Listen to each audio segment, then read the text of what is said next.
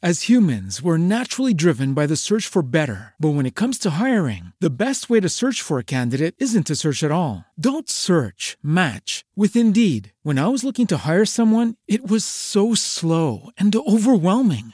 I wish I had used Indeed. If you need to hire, you need Indeed. Indeed is your matching and hiring platform with over 350 million global monthly visitors, according to Indeed data, and a matching engine that helps you find quality candidates fast. Ditch the busy work. Use Indeed for scheduling, screening, and messaging so you can connect with candidates faster. And Indeed doesn't just help you hire faster. 93% of employers agree Indeed delivers the highest quality matches compared to other job sites, according to a recent Indeed survey. And listeners of this show will get a $75 sponsored job credit to get your jobs more visibility at Indeed.com slash podcast. That's Indeed.com slash podcast. Terms and conditions apply. As a new Western Union customer, you can enjoy a $0 transfer fee on your first international online money transfer. Send money to your family and friends back home the fast, easy, and reliable way. Visit westernunion.com or download our app today to get started, and your first transfer fee is on us. FX gains apply, not available for credit cards and transfers to Cuba. Services offered by Western Union Financial Services Inc. and MLS 906983 or Western Union International Services LLC and MLS 906985. Tú has venido en avión Y tú has venido en barco. y estamos aquí otra vez para, Para disfrutar juntos de este espacio. Urbanismo y ciudad será no y temas estrella. ¿Cómo podemos vivir en esta ciudad sin morir por ella? Será maravilloso hablar en Madre Esfera de por qué en la calle es tan estrecha esa acera. La goma en los parques y ese tipo de escalera. Será maravilloso este espacio, Madre Esfera. Aprenderemos de los invitados mogollón. Esperaremos que os guste un montón. Bienvenidos a Buenos Días, Madre Esfera. Buenos qué mal cantamos, Sune. De verdad. Pero bueno, está tan mal que está bien, de lo mal que está. Queda menos para el disco. Pronto en vuestros listados de Spotify tendréis todos estos grandes éxitos. Bienvenidos a Buenos Días Madresfera, este espacio Madresfera que es nuestro podcast en directo aquí en esta sede maravillosa, en el espacio Fundación Telefónica que nos abre las puertas de vez en cuando, nos deja pasar, nos colamos. ya sabéis que... eh, todos los espacios Madrefera tienen una parte muy especial para los más pequeños, que sé que lo estáis esperando, porque tenéis taller con Daniel y Belén, que están allí. Así que todos los que queráis abandonarnos para ir a disfrutar en un universo de alegría y color, gracias Silvia, me he acordado. Podéis eh, ir al taller solo para vosotros, en exclusiva. Y nosotros nos quedamos aquí Recordando que tenéis wifi, esto es un espacio tecnológico conectado con la vida, con el mundo, y tenéis wifi, ahí las credenciales para que podáis tuitear. Por cierto, a los que están al otro lado de la pantalla, podéis hacernos llegar vuestros mensajes, tweets de amor, de, lo que queráis, con el hashtag espacio madresfera y nuestra maravillosa Rocío Cano, que está aquí, pues nos los pasará, nos lo comentará. Y a los que estáis en el público, muchas gracias por venir y podéis hacer preguntas siempre que queráis. ¿Vale? Levantáis la manica y os damos el micro. Y eh, besos por aquí, es que es maravilloso. Cuánto amor. bueno, tenemos que plantear la pregunta y que siempre se hace al principio del programa. ¿Qué día es hoy? Sábado. Sábado. ¿Y qué pasa los sábados, Sonia? GT Chachi, claro.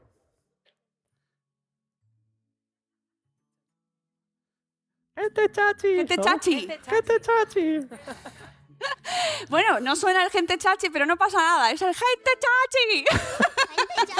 Ahí está, bien. que además los niños han ido, si no también lo podían cantar ellos.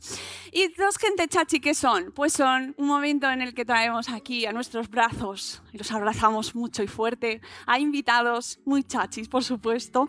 Ellos son Almudena de Benito y José María Echarte. Que suban, por favor, con un gran aplauso.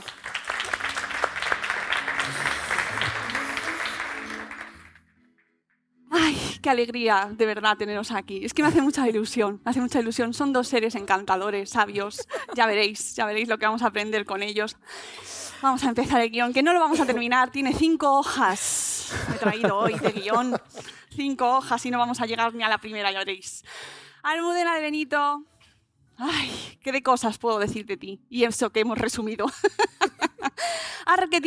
Arquitecta urbanista por la eh, exam- esto me lo ponéis muy difícil siempre por la escuela de, de Arquitectura de Madrid, de Madrid y doctora arquitecta por la UPM Universidad Politécnica. por de la. Politécnica de Madrid también con la tesis La infancia en casa que por favor El subtítulo lo puedes no decir. no lo ah pero no, está puedes puesto no decirlo, mejor, mejor. vale La infancia en casa que tenemos muchas ganas de leerla Ya. La infancia en casa, que está muy relacionado y hablaremos de ello ahora también en este programa.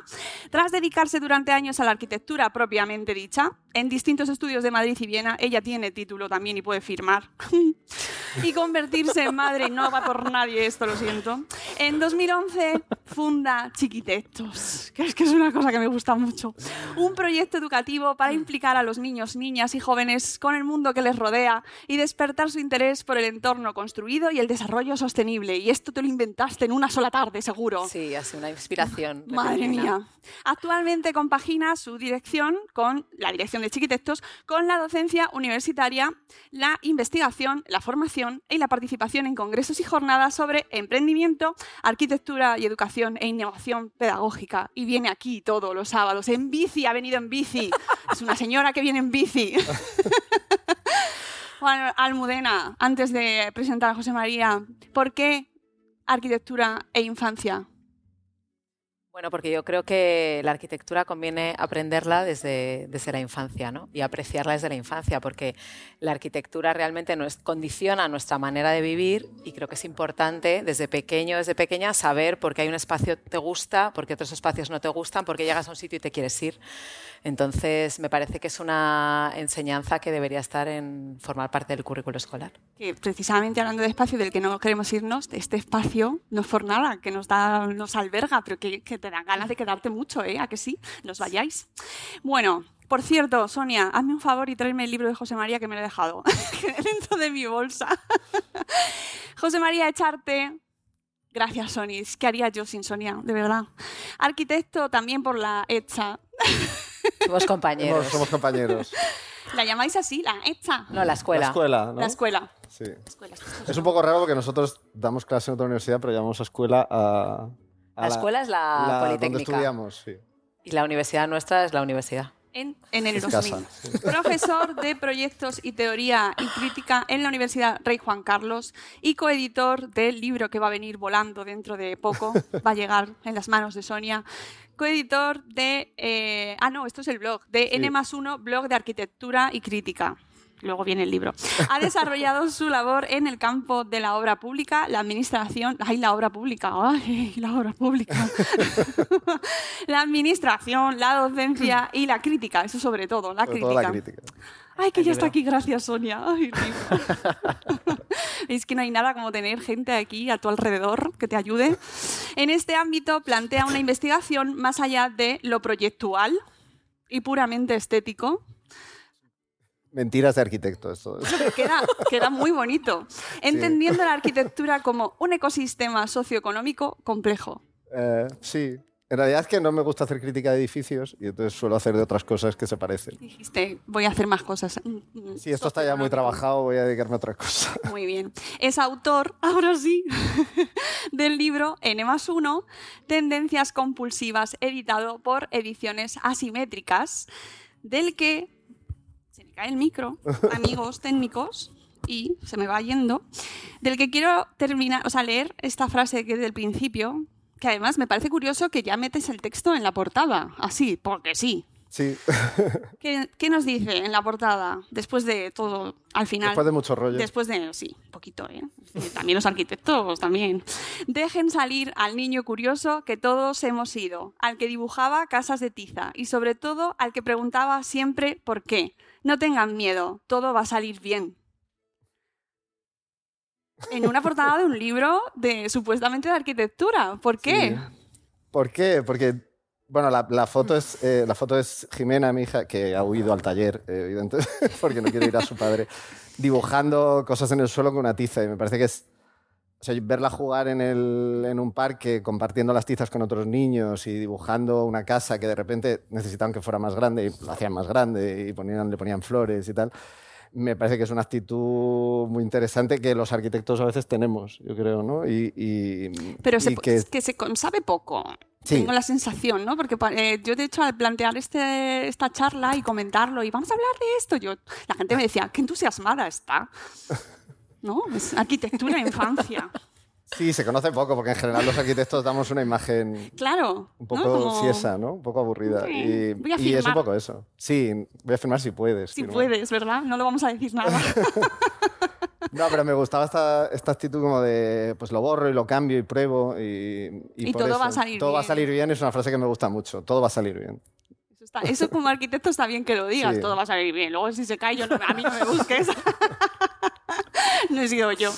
Bueno, una vez ya introducido el tema, vamos a hablar, nuestro compañero Sune va con su sección, en este caso es una sección random, ¿verdad? Sí, me voy a quejar un poquito. Aprovecho que va a haber público arquitecto ¿no? en online.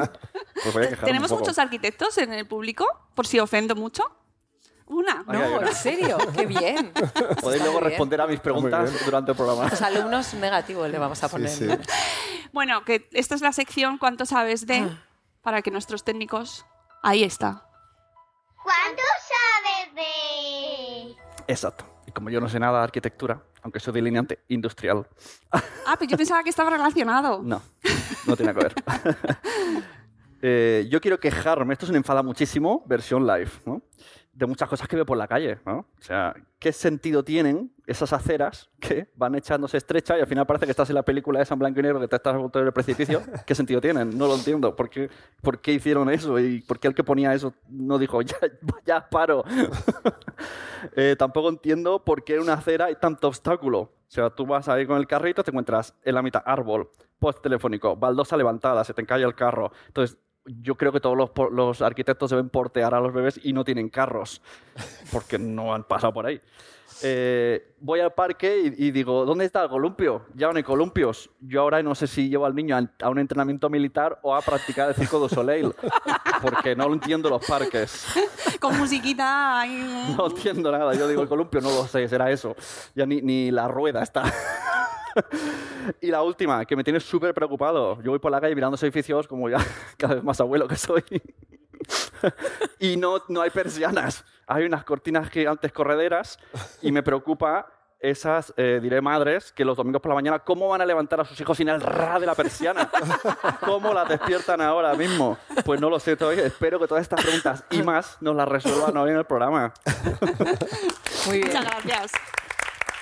El tema de la persiana, el tema de la persiana lo decidís vosotros también. Yo he vivido en uno de esos. ¿eh? ¿no? La- Es- la no, las persianas son obligatorias. Yo creo que no. Yo las quitaría, todas. Eh, Yo he vivido. Yo me compré un piso y dije, y las persianas me dijeron, no, pon stores. Y yo ya, pero se cuela la luz. Y me costó dormir. ah, yo, yo eso es, sí, es cierto que pero es, Ahora ya es no, una ahora cosa ya muy no. mediterránea lo de la persiana, ¿no? No en- Bueno, es que aquí hay un exceso de luz, luego Sí, vas a Norte de de Europa o. Centro Europa y no había ¿Qué hacemos persianas. los latinos? Ponemos Sí. cortinas porque no, yo- se puede dormir. Yo en Viena me ponía unos cartones para taparme la luz. Claro, en Holanda no tenía ese problema, Claro. ¿no? Claro. No, claro. En Alemania es curioso porque vas por la calle y si es una zona como de casas bajas, hay un momento que lo notas raro porque ves todos los interiores de las casas. Exacto, porque nadie ha bajado la. Pues no hay Sí, persianas. y engancha, ¿eh? Que no me les pasado, te quedas mirando.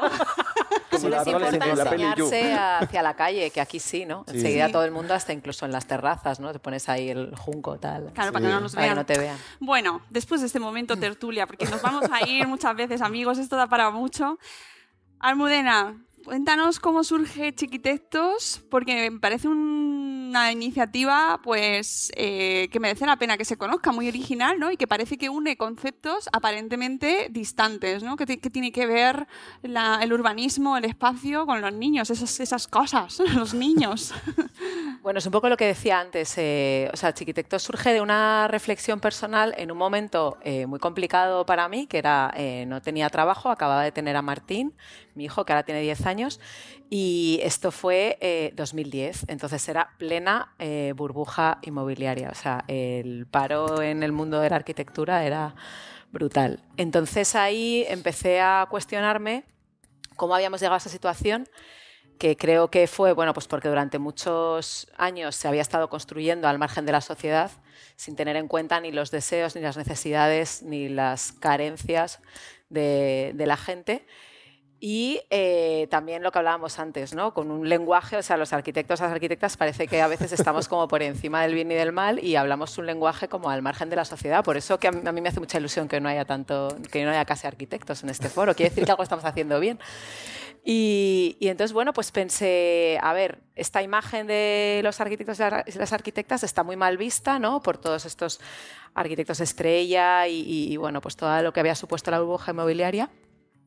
Y pensé, pues esto se tiene que atajar desde la infancia, porque me parece que es la única manera, ¿no? que, que era lo que decía al principio, porque la arquitectura eh, realmente nos influye muchísimo en nuestra vida y creo que es importante conocer eso desde que somos pequeñas.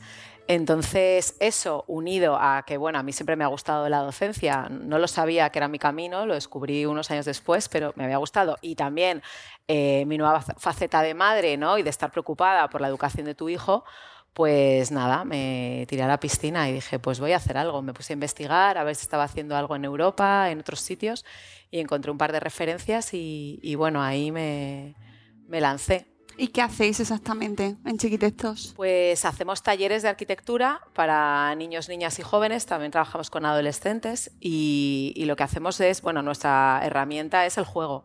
O sea, es un proyecto realmente lúdico en el que, bueno, pues un taller, pues mira, aquí en Telefónica llevamos trabajando cinco años. Entonces, eh, Telefónica nos pidió un taller muy concreto de a medida, ¿no? Este es un diseño a medida sobre este edificio, que es fantástico, que tiene una historia increíble, ¿no? Porque fue el primer rascacielos de Madrid prácticamente. Entonces, ahí hacemos un taller para familias con niños que hemos diseñado, hacen un recorrido, en este caso, el taller aquí es hacer un recorrido por el edificio y luego siempre hay una actividad de construir algo. O sea, siempre es a través de la experiencia experiencia. Y luego, bueno, pues hacemos un montón de proyectos en otros sitios, ¿no? Trabajamos en Casa del Lector, hemos trabajado con Fundación Botín, pero digamos que la estructura de los talleres es siempre como una introducción a base de imágenes, batería de imágenes, eh, un poco para romper el imaginario colectivo, porque venimos como de fábrica ya que no vemos más que lo que tenemos alrededor. Entonces les dices a los niños o a las niñas, venga, a hacer un, un, espacio de juego y te ponen la valla de colores como hay en Madrid, que es lo único que han visto. Claro. De los parques, ¿no? Claro. Y entonces pues nos dedicamos a poner imágenes de parques que no tengan vallas de colores y que sean de otra manera, ¿no? Entonces con eso ya le rompemos un poco como, ah, esto se puede hacer, sí. Y, y después siempre es una parte muy práctica de, de construir y, bueno, pues construir a escala 1-1, construir maquetas pequeñas o dibujar, fotomontajes, ya depende de, del tipo de taller que, que sea como, como, ha dicho ella, están aquí también haciendo talleres en el espacio y además eh, os anticipamos que pronto vais a tener una exposición aquí en el espacio Fundación Telefónica que se llama Curiosidad Radical en la órbita de Buckminster Fuller, o Fuller, Fuller, Fuller, Fuller. Sí, no, Fuller es otro. Buckminster Fuller, en, eh, que es un viaje en torno a la figura del diseñador, arquitecto, pensador, filósofo y visionario norteamericano, Richard Buckminster Fuller.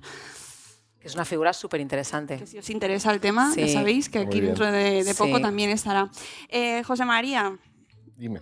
A ver, ¿cómo eh, es la ciudad perfecta para los niños? Esta no estaba en el guion. Está nueva. ¿Qué te parece?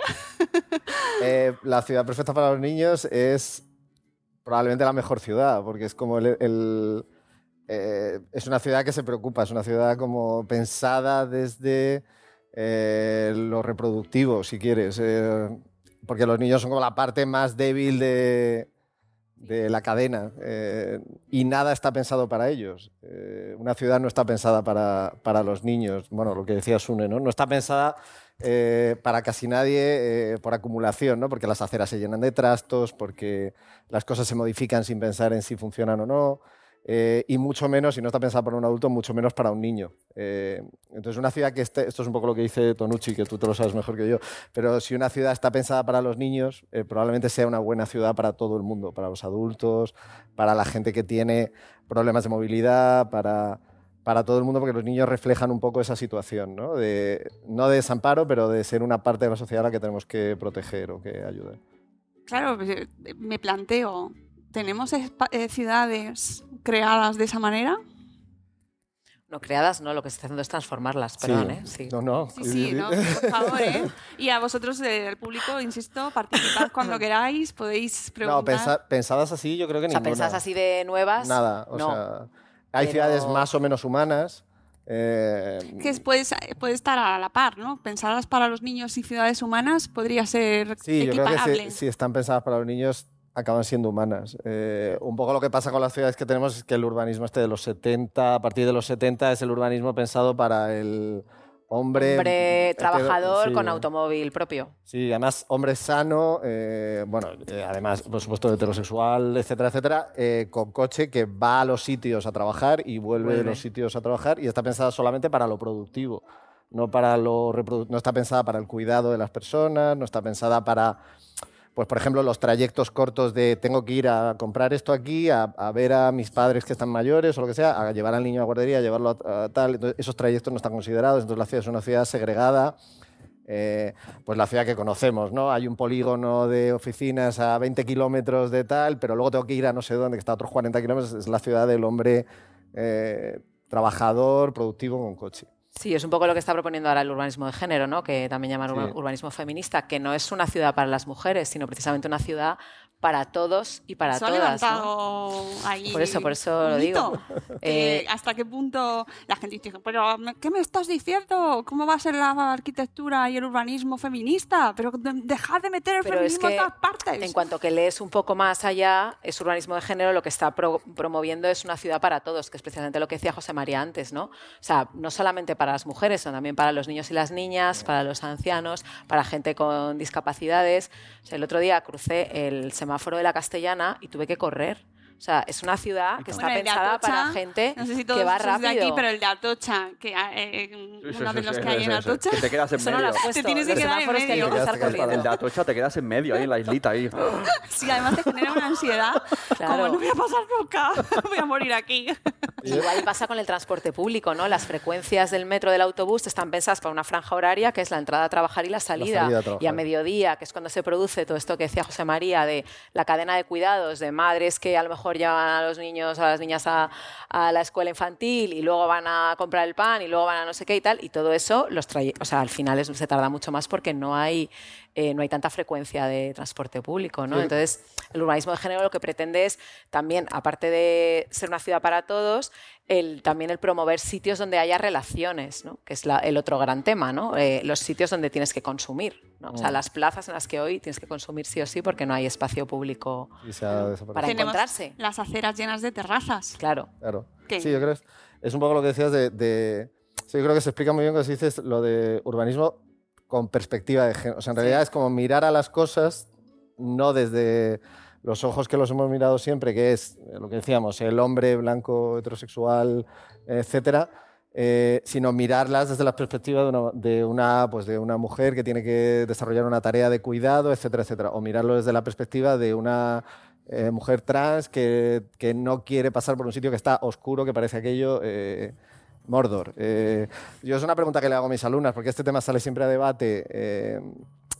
Eh, yo en clase de teoría y crítica les animo a que discrepen. Entonces, eh, normalmente pues algunos siempre dicen, pues si lo que tú dices, pues el urbanismo es bueno, pues será bueno para todos. Entonces yo siempre hago la misma pregunta. ¿Cuántas de vosotras habéis fingido, o cuántos de vosotros así en neutro habéis fingido que habláis por el móvil yendo por una calle? Todas las chicas levantan la mano, ninguno de los chicos levanta la mano. ¿Y Entonces, eso está relacionado directamente con el urbanismo?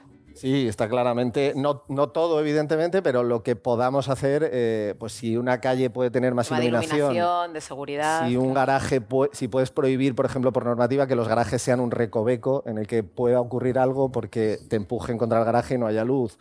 Eh, si puedes eh, controlar que no haya una parada de, de autobús en un sitio donde esté oscuro, etcétera, etcétera, pues estás ayudando. Desde luego, la arquitectura no es la solución para todo, ojalá, pero, pero, pero lo que pueda ayudar, eh, pues que ayude. Claro, Pero- cuesta entenderlo, ¿eh? esa relación, porque hasta Sí. ahora siempre ha sido como que el ciudadano era pasivo eh, con respecto a la arquitectura. Tú te compras una casa y como mucho ves sobre plano y ya está. Sí, Esto es lo que ha como hecho el señor nosotros nos arquitecto. adaptábamos a lo que Al nos daban. sí. Ahora es al contrario, ¿no? Ahora es intentar que, que digamos que la ciudad se adapte a tus necesidades, ¿no? Claro, es mucho más difícil. En eso, yo creo que, por ejemplo, en eso. eso, la, la- la labor de Almudena en eso con chiquitectos o sea, a mí me parece fundamental, o sea, lo que tú dices de que nos adaptábamos nosotros a la casa, pero porque éramos poco exigentes.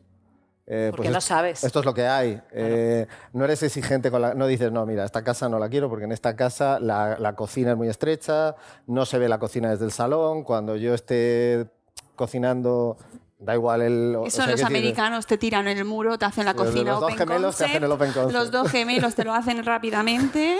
Claro, pero. Que bueno, que pero- eso también tiene otra lectura, que lo Sí. hacían porque la mujer era la que cuidaba a los niños mientras estaban Claro. Es verdad, cocinando. Entonces, es por eso está la cocina Y abierta. los veo mientras que está continuamente vigilando mientras que son las case study houses, ¿no? Sí, sí, que sí, está sí. continuamente vigilando a los niños mientras ella cocina. o Qué sea que- interesante. Tiene una cosa buena que es que los niños ven de dónde viene la comida.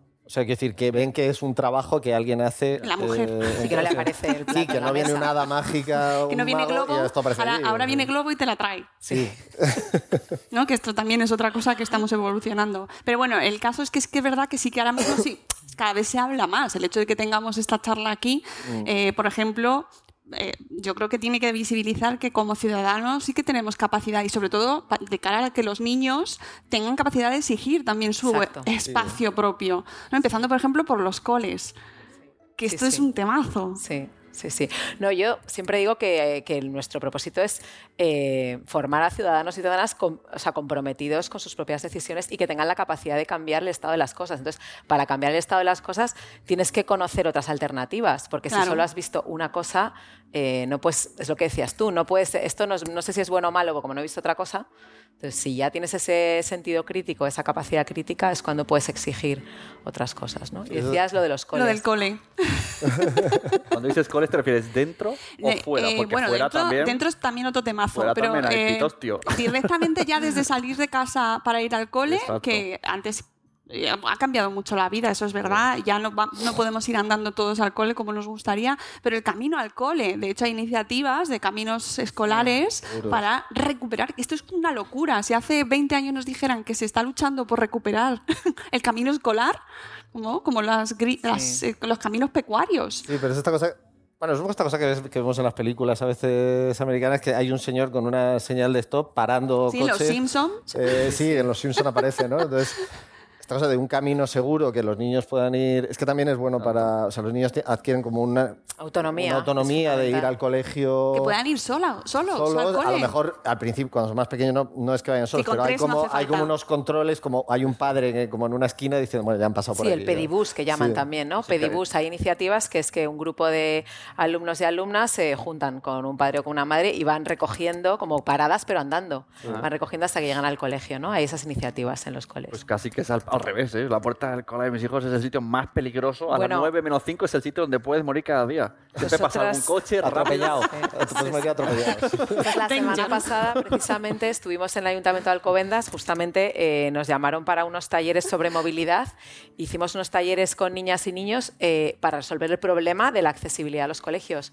Porque, claro, Alcobendas, eh, La Moraleja, todas estas zonas que la gente depende del coche, eh, claro, se montan unos follones en las puertas de los colegios que es increíble. que eso- Y todos los niños decían que querían ir andando al colegio. Claro. Y solos, con sus amigos. Que también es muy importante porque Mm. eh, al final la autonomía les hace crecer como personas y estamos ahí, nosotras madres y los padres, como, ay, no le voy a... con nuestros miedos normales, pero en el fondo ellos están demandando ir solos al colegio. Claro, pero no van. No, no van.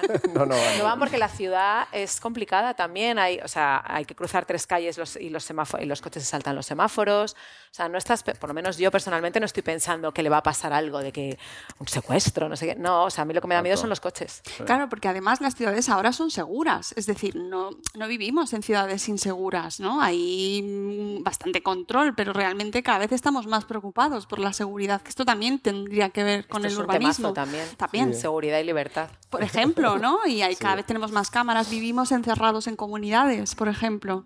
¿no? Y comunidades dentro de comunidades. Hay barrios de las afueras de Madrid donde no, pues, no puede, puede que no veas a vecinos en años. Vas directamente al Sí. coche, entras en el parking, subes a tu casa y no ves a nadie en, en años. A tus vecinos de nunca. Ciudad de los Paus, ¿no? De los planes urbanísticos. Los planes ejemplo, urbanísticos, sí. todo el norte, Las Tablas, San Chinarro. Sí, sí, sí, sí que es- así. Es decir, y bueno, se hacen in- cada vez se van buscando desarrollos nuevos, ¿no? Y los parques se hacen de manera muy raras, que yo eso también pregunto, ¿eh? Yo no sé si vosotros hacéis ese tipo de cosas, pero es que hay parques muy raros que no se sabe cómo se tiene que jugar a eso, es lo que decía Sune. O sea, mm, ¿esto Exacto. qué es? Yo yo creo que es cierto que se hacen. Es que es muy buena esa imagen, ¿no? De, de- yo salgo de mi casa en coche, voy a donde tenga que ir, aparco, vuelvo a mi casa en coche, entro como Claro. en- Garaje. No, entro como no una comunidad cerrada. Yo no sé si, yo creo que las experiencias, por ejemplo, de las supermanzanas en Barcelona, yo creo que han funcionado, Sí. o están funcionando bien, que es como vamos a hacer una comunidad un poquito más abierta. eh, porque si, bueno, lo mismo que decías tú antes, si todo lo que vemos es nuestra comunidad, nuestra casa, nuestro es un poco cerrado. Claro, ¿no? y es que hay zonas donde eh, ya no solo la comunidad en sí, que entras con tu coche, sino comunidades que ya están, tienen muros alrededor Sí, sí, sí. y lo que, lo único, la única gente que va por las, las aceras es el servicio. Sí. Ahora que dices Barcelona y muros, uno, eh, hace unos años voy a ver a mi sobrina que vive en Barcelona. y Vamos al parque. ¿Y dónde está el parque? Nos metemos entre un bloque, había así con un Porsche, me meto, y parecía la película esta de Zelda 311. Igual. Y ahí estaba el parque. Hay unos muros en, arco gigante, 8 metros. Digo, ¿aquí vais a jugar? ¡Qué, qué depresión!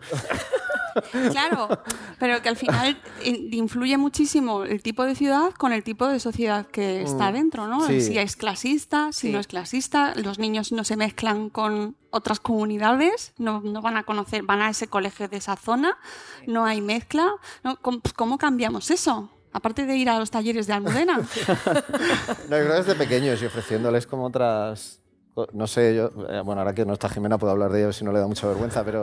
Luego te va a oír. pero bueno, eh, Luego le pondrá el post. el Le post. pondrá el pero Jimena, podcast. Jimena tiene un libro ahora, eh, lamento no acordarme de las autoras, pero se llama Dos princesas. Y es un libro que tiene pues dos princesas, en vez de tener un príncipe y una princesa. Uh, Entonces, madre mía. eh, bueno, pero ella lo lee, lo ve normal y tal. y Qué entonces, revolucionario. eh, eh, bueno, pues, eh, no, vamos, que me- no me parece ni muy revolucionario, eso me parece lo normal. Y entonces, eh, una quiere ser capitana de la guardia la otra es una princesa como el rol más tradicional y al final se casan y todo perfecto. Y entonces un- a Jimena le dieron en el colegio una charla, supongo que de, sobre este tema y eh, me dijo, me ha aburrido muchísimo porque es que esto ya... Ya me lo sé, O sea, papá. decir, pues lo normal, pues como si le dicen, pues el sol brilla y el cielo es azul, y pues dice, pues si esto ya lo sé. Entonces, lo ve normal porque lo ha, porque es normal y porque se le ha ofrecido como la, como esa posibilidad de saber que estas cosas existen, ¿no? De no vivir como en una burbuja. Esto que Yo estamos creo que es importante eso, el saber. Claro. O sea, el Sí, saber, saber. que hay otras alternativas. Porque cuando eres pequeño te crees que lo único que existe es lo que ves y tienes No, y cuando eres pequeño y cuando eres mayor Bueno, también. Sí, cuando si eres no mayor es lees, peor. sobre todo. Si no se lee y no, se escuchan las cosas. como pero desde- además, esto que estamos hablando aquí se habla en, en la ONU, se habla- o sea, son, está dentro de los Objetivos de Desarrollo Sostenible, crear ciudades amigables, las ciudades para los niños, ¿no? Mm. Ciudades eh, sostenibles, que también está muy relacionado con, Sí, con sí. la infancia. Sí. Bueno, y con lo que decíamos, ¿no? No es sostenible el modelo de irse, Coche a todos o los sea, de lados. Uy, trabajar los- a 20 kilómetros, volver- sí, de estar Claro. como cruzándonos en las autovías. Es muy Eh, extraño. Se pongan de acuerdo. Sí, o sea, pues iros vosotros a vivir aquí, Exacto, vosotros a vivir aquí. Pero, y- pero esto es factible, es decir, estamos aquí debatiendo y uy, que estos cuatro están pirados, esto es utópico total. A ver, yo creo que con, como todo, ¿no? Con pequeñas medidas y pasito a pasito se van consiguiendo cambios. Lo difícil es, es transformar la mentalidad de las personas, ¿no? Que cada vez que hay, y de hecho en Madrid se ve, cada vez que hay una medida que intenta mm, reducir los coches, se monta mm, Ya. el Sí. problema. O sea, O sí. sea, Un poco- acordaros de, de Espacio Galileo, el espacio que hubo en Galileo, que fue lo primero que, que desmontaron Almeida y... y. Sí, lo de las eh, jardineras amarillas, ¿no? Que Ah, fue tan Villacís, ¿no? famoso. Es Villacís. Villacís era un espacio y ahí es que había un montón de vecinos en contra. Y era un tramo de calle de una manzana. Sí, no porque mucho. la gente no quiere renunciar a su comodidad de ir Porque en coche a los vosotros como expertos en este tema, eh, la peaton- peatonalización, es difícil de pronunciar esta palabra, eh, eh, dentro de la ciudad funciona, o sea, es decir, vamos a ir hacia ello y Bueno, de ese yo creo que deseable. Madrid es la única ciudad de Europa que no está yendo hacia ello, sí. pero el resto sí. Y es como debería sí. ser. O sea, el casco, el casco antiguo de una ciudad no está pensado para los coches. Es que es de la, o sea, es de otra época, cuando no Sí. existían coches, la almendra central de una ciudad. Es cierto que tiene como... Pero todo es ir implementando poco a poco. Por ejemplo, eh, yo, vivo, yo vivo en Burgos y en Burgos está prácticamente peatonalizado casi todo el casco histórico. Eh, ahora han Vale, eso es una medida y es una medida que ha, bueno, pues ha tenido sus detractores y sus... Bueno, como todo, todo tiene que irse adaptando. Sí, pero es verdad que cada vez que metes el palabra coche, Sí, entra como el miedo. Sí, Sí, pero- sí, sí, eso acaba- sé que mu- mueve... que- Pero lo que decías de si se puede o no se puede, yo cu- cuando estudiábamos en Madrid, yo tenía un Seat Panda tronado, black, eh, y Ese yo- ya no puedes pasar Mea- aquí, mea- ¿eh? cul- sí, Ese ya no puede ni circular. No, no, no, ya no te lo pegatina, puedes traer. pegatina Z eh, directamente. eh, pero, y yo iba con eso a todas partes. Iba a, a distancias que ahora mismo me avergüenzo de haber ido a esas distancias con el coche porque es que era ya como de, por no andar ni 100 metros. Pero, y, a- y si me dices en aquel momento, y no hace tanto, quiero pensar, eh, si me dices en aquel momento que, que Madrid se iba a convertir en una ciudad en la que, eh, con sus dificultades, la gente iba a ir en bici, eh, iba a haber eh, como otros medios de transporte, la gente iba a apreciar como su transporte público, eh, pues eh, hubiera dicho que no. Y entonces poco a poco, ¿no? Es lo que decíamos antes, yo creo que con lo que hay tenemos que lidiar eh, de la mejor manera posible. Hay mucha gente muy inteligente pensando en eso. Eh, y con lo nuevo, pues vamos a intentar hacerlo un, poqui- un poquito mejor, aunque sea. El tema carril bici en Barcelona hay muchos problemas Sí. que parece que como que lo han querido meter, pero claro, esto no, no es una ciudad. Claro, como- sí, que se toman buenas ideas, pero no se, Claro, no se y- y yo ejecutan sé bien. mucha gente que vive en Barcelona que dice que estamos que sales y te atropellan y no sabes qué hacer, no sabes si pasa una bici. Sí, Es que Barcelona también. siempre, ¿no? Bueno, yo ahí es que soy súper defensora del carril bici segregado. Es- ahí está en Twitter, siempre están los calzadistas, que es la gente que Sí. quiere el carril Calzadistas. mixto. Sí, Ponéis nombre a todo. Calzadistas y, y los, y los de carril bici segregado. Calzadistas, que- queremos escuchar vuestra opinión. A ver, Alguien- calzadistas. Sí, sí, tenemos calzadistas en el programa. Ay, no ay, había uy, escuchado madre. nunca esta, esta palabra, pero. A ver, a ver. danos el argumento. Hermana, calzadista. ¿Calzadista anónima o no? Tiene nombre. Calzadista anónima. Anónima. Diana. Diana, bueno. Diana, se llama Diana. Ah, ¿Por qué el calzadismo? porque es un vehículo. Entonces, los vehículos a la calzada. Ahora, yo entiendo también el problema de educación vial, tanto de conductores de coches, conductores de bicicleta, peatones. Y yo también soy consciente de que Madrid es muy anarquista en, es- en- en eso. O sea, muy bici por la acera, eh, coche aparcado en la acera. Patinete, Pat- Uy, uy, uy, eh, Bueno, las no, ruedas no esas, toques. señores No con ruedas y Me casco. mato. No me toques los patinetes, por No favor. sé, yo estoy muy confusa. Yo estoy yo hasta la nariz del lanzamiento de patinete. Claro, cuando el ayuntamiento no me hace caso, pues. A que tú reivindicas, tú te quejas. Sí, sí, vamos a ver. Yo soy muy de que eh, la acera es un espacio para el peatón, la calzada es un espacio para los vehículos. También soy consciente de que en algunos sitios la- el carril bici segregado está bien, pero tal como está diseñado Madrid, hay en muchos sitios que el, el carril bici segregado no. ¿Dónde lo metes? Quitando coches. Ahora, si la propuesta que me dices es peatonalizar todos- todo aquello que sea dentro de la M30, te lo compro ya. El hater. No, hay hay ahí, una cosa ¡guau! quería preguntar, Diana. Eh, ¿Tú tienes hijos?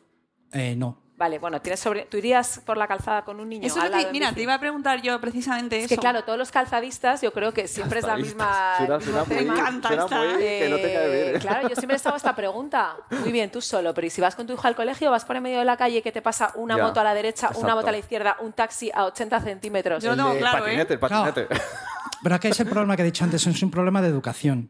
O sea, no solo hay que educar. Claro, pero es que no hay, Hay que, que- educar jugándote la vida yendo por una calzada Sí. esquivando coches. Sí, o sea, mm, vamos a ver.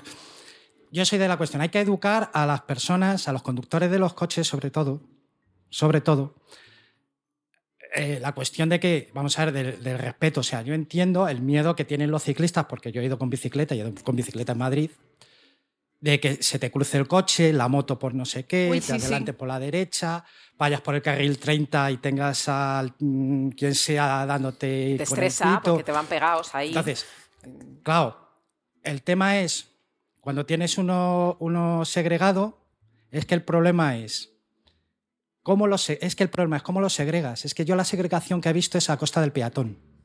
Entonces, si me dices... no, en Gracias. Santa Engracia, En el Santa quitaron un carril de coches para meter el No, no, carril bici, quitaron- ¿no? ¿O Santa qué? Gracia estuvo muy bien hecho, pero Santa Gracia lo que se hizo es donde había se han metido Se- tres aparcar, ¿no? carriles Donde había una zona donde de había dos. O sea, se han hecho los carriles más estrechos. Los carriles de coche me refiero. Se ha colocado como una zona de aparcamiento y luego está la bici y la acera se ha respetado. La acera es la que había. Sí, la acera es la misma. Sí, pero por cada Santa Engracia hay cinco. Ya, claro, sí, claro. no es, no es- o sea, es que me dices sí. Santa En- Sí, sí, yo Santa Engracia, que yo mm, ya te he dicho yo, que yo es que es, mm, la cerraba. Pero que es que es, es- es eso, es que me dices. Es a costa del peatón, es que por cada Santa Engracia hay. Sí, muchas más. el- el pa- claro, hay un serrano, Sí. hay el pas- en Alcorcón está el Olímpico Fernández Ochoa, Sí. que es, es- el carril es un, es un. El carril bici es. Te has comido la acera. O sea, dices es que la, la gente de la bicicleta es que van por el carril bici ya. ¿Y de dónde? Claro, ¿Dónde es que esa, ¿Por esa- dónde voy? ese debate lo tenemos también los Claro. peatones con el carril bici, que Claro. si no, sabes, es no puedes ir por el la carril acera. de Santa Engracia, eh, yo que cojo mucho ese carril porque vivo ahí y es verdad que muchas veces para no dar la, o sea, prefiero ir por ese carril que no dar la Diana. vuelta. Eh, tienes que ir gritando a los peatones que cruzan sin mirar todo el tiempo. Ya. gritas. Ya. Van con el móvil, los cascos, no sé qué. o sea, uy, también a veces me estreso casi más que cuando sí. voy por, con los Claro, coches. y cuan- cuando, vas con el carrito del niño, que está aquí, metemos el mundo infancia a tope, que es- puedes ir por pocos sitios Sí, bien, sí. es que hay veces que no tienes otro sitio por donde meterte. O con los niños. O sea, lo que está claro es que la ciudad tiene que adaptarse a, a estas nuevas maneras de moverse y a la sostenibilidad.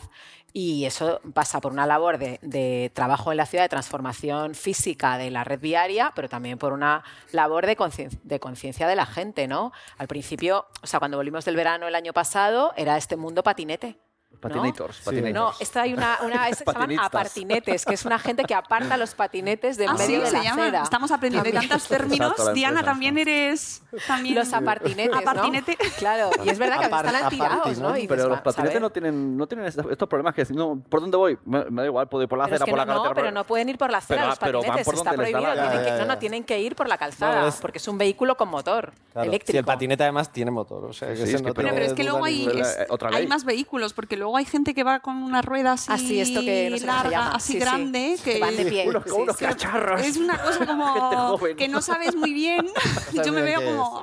Ahora cuando vengo aquí los sábados que vengo al, al espacio Fundación Telefónica, subo por... Soy muy mala con las calles. Esta de aquí grande, Fuencarral, no, la Gran Vía. No sé, por Montera. Montera, Montera, por Montera. Montera, que es ahí para subir esta calle, Dios mío, todo lo que te encuentras entre los repartidores, los- las camionetas, los patinetes, las bicis, los señores que van montados en ruedas así del Imagina futuro. que, que yo soy de pueblo, que en mi pueblo se cruzan cabras, de verdad. Tengo parar que hay cabras. Pues mira, cuando si me encontrara una Madrid, cabra, si me encontrara una cabra, al menos sabría cómo hacer con él. Si me aparto yo, no me aparto, No, porque no sé quién tiene prioridad La cabra en tiene este preferencia, caso, ¿no? porque pasan muchas. Y claro, los niños, los niños que yo los llevo, voy ahí como para acá, para allá, no sé por dónde meterlos, porque nos van, nos van cercando. Y además contamos con que hay un espacio de obras Y un árbol. El cerrado árbol ahí. y un árbol El y un árbol. que hay uno, ¿no? Entonces es todo, es una, es una en la- historia a subir. Yo creo que las A ver, lo ideal es que en lo nuevo. Pero por eso es tan importante que los niños aprendan y que sean exigentes, porque entonces cuando. Cuando esto la gente no es consciente, pero cuando se aprueba un planeamiento urbanístico se somete a información pública y se puede alegar. Ajá. Eh, y se puede alegar y. Diana alega, seguro. Eh, yo, yo- yo conozco a Diana y seguro que alega. o sea que- eh, pero se puede alegar. Claro, si los niños, si los, ni- si los adultos no han aprendido esto y es lo que han visto toda su vida, pues no saben qué alegar porque no. Bueno, sí, alegan cosas como de. "Pues es que esto pasa muy cerca de mi casa, pero no alegan cosas para un común, para el procomún, para la comunidad. Globales, sí, se van al caso particular de lo que les afecta Sí, directamente entonces- a ellos en Entonces su yo, vida. que se apruebe un, un- cualquier planeamiento urbanístico hoy en día que no lleve incluido un carril bici, pues como el ideal, que es, el, vamos, yo creo, ¿eh? el segregado que no elimina espacio del peatón porque ya lo estás haciendo así. Ya está pensado. Ya está pensado así. Claro, en las ciudades que ya existen, en los cascos urbanos, bueno, es que los cascos urbanos, los cascos antiguos en teoría es que deberían de estar peatonalizados la mayoría. Y esto en los metros debería pasar también. Hoy he ido con metro con mis amigos y yo digo, yo voy por la escalera. Cuando lleva ocho pisos caminando, digo, la gente con carro, ¿cómo lo hace? Me voy a, me voy a En la- pasar la automática. claro, En las estaciones nuevas es más fácil, en las estaciones muy, muy, muy antiguas, pues ya es complicado porque entrar hacia, es, es difícil. También es cierto que se podría intentar, pues eso, elevadores, eh, que decir que la cosa se va. cuando pones una solución intermedia es porque ya origen o Ya, porque te has es- equivocado al principio porque va- no se puede. Parcheando, ¿no? Sí, Parcheando pero- el problema hasta que. Pero yo soy moderadamente optimista, no sé si se puede- ¿Cómo era la frase del libro? Se puede- todo puede salir bien. Todo va a salir bien, todo va a salir bien. No, pero es verdad que lo que sí que se está haciendo, o bueno, o, o por lo menos se plantean ciertos programas de participación ciudadana y, incluyendo en ellos a niños y jóvenes. Entiendo que eso se queda en meramente representativo y plan para salir en el periódico local y mira qué bien lo hemos hecho, que hemos hecho poco lo participar a los pasando. niños. Yo creo que la palabra participación ha pasado como ha pasado con la palabra sostenibilidad también, ¿no? Que se ha quedado Se ha como convertido marketing, como ¿no? en qué bien queda poner participación. Ya. Pero la realidad, y esto es una reflexión que hacía ayer con, con Pablo del equipo, es que, jolín, estos, todos los proyectos que hemos hecho de participación se han quedado en un cajón. Y a mí me da una pena porque hacen falta, pues esta propuesta de las ciudades amigas de la infancia, lo que propone es que haya un Consejo infantil Claro. que decida con el ayuntamiento, ¿no? con las instituciones, que es una idea buenísima, pero claro, requiere muchas cosas, requiere técnicos que estén aterrizando todas esas ideas súper locas que proponen los niños y las niñas, requiere un presupuesto, requiere muchísimas cosas que nos tienen en cuenta. Entonces hay ayuntamientos que dicen, venga, vamos a hacer participación. Tal, recogen ahí y eso se queda un informe en un cajón, que es una pena. También es verdad que los procesos participativos son muy largos, son a muy largo plazo.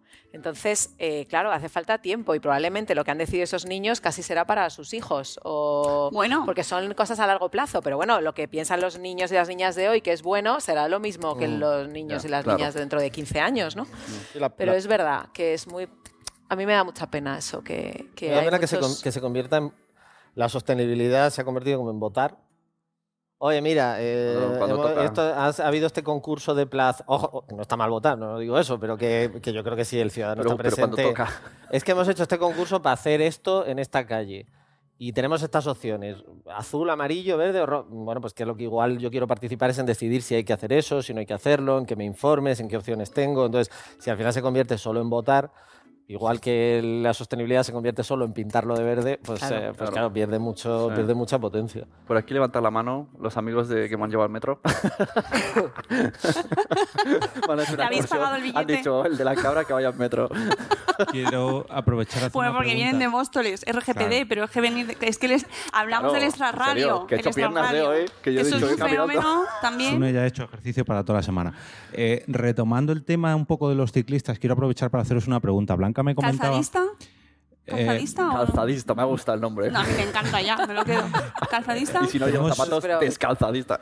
Tenemos una, una familia amiga que vive ahora en Holanda y ellos se han acostumbrado mucho a utilizar las bicis. Y Blanca me comentaba que, que claro, cuando les preguntabas, pero ¿y cómo hacen para, eh, para acostumbrarse ¿no? a usar la bici? Y claro, en Holanda lo que pasa es que en el momento que tienes un accidente con un ciclista, al conductor del coche se le cae el pelo a multas.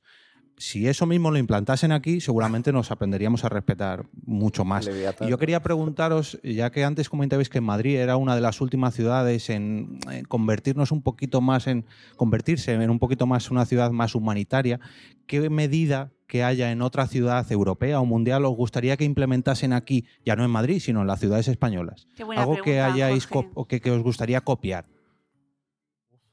Esto es el Eh, clásico varita mágica. A, la- a largo, a largo plazo, eh, pues, peatonalizar la almendra, ¿no? Yo creo central. O sea, claro, esto requiere de pensar. Vale, tienen que entrar repartos, ¿no? Bueno, yo pienso a largo plazo. Ha dicho su deseo. Tienen que entrar repartos. Eh, entonces, eh, el siguiente problema que te vas a encontrar es que a las 10 de la. cuando empiece el reparto de caja de cerveza, de, ca- de cartel, de, de todo, eh, se te va a montar el mismo follón con furgonetas. Entonces, tienes que pensar en montar hubs de distribución. O sea, y entonces ya no entra tres furgonetas, cada una con una carta, que es que eso también es eh, sostenibilidad. O sea, si entran tres furgonetas a Madrid, que pueden entrar a Madrid Central, pero cada una está transportando una un paquete de morcillas, otra una carta y otra una cajita así de Amazon, pues es muy poco sostenible. Entonces, la otra opción, la opción paralela, después es un hub de distribución, donde yo peto la furgoneta hasta arriba y luego entran menos. Entonces, yo es que creo que una ciudad como Madrid, que no está pensada para los coches y que no esté por lo menos abordando el tema. O sea, quiero decir, no te digo que de repente te levantes por la mañana y digas peatonalizado todo, pero que esté abordando el tema es que me parece raro. O sea, Bueno, nosotros justamente ahora el ejercicio que hemos puesto a nuestros alumnos de proyectos es esto. Eh, o sea, yo doy clase también la Rey Juan Carlos, que no damos clase juntos, pero hemos dado juntos. Y el, el proyecto, último proyecto este año, es precisamente es un hub de distribución. Están viendo todos los distritos de Madrid para colocar precisamente eso, un edificio híbrido que tenga una parte de equipamientos y una parte de distribución de, de mercancía, ¿no? de compras online. O sea, que te llega un pa- una cosa de la casa del libro, un paquete de Amazon y otra cosa, y justo lo que decía José María. Eso se. Esto está muy lleva ahí. relacionado O sea, eso lo estamos haciendo en la escuela, entonces, bueno, en la universidad, ¿no? En, en la si. Carlos.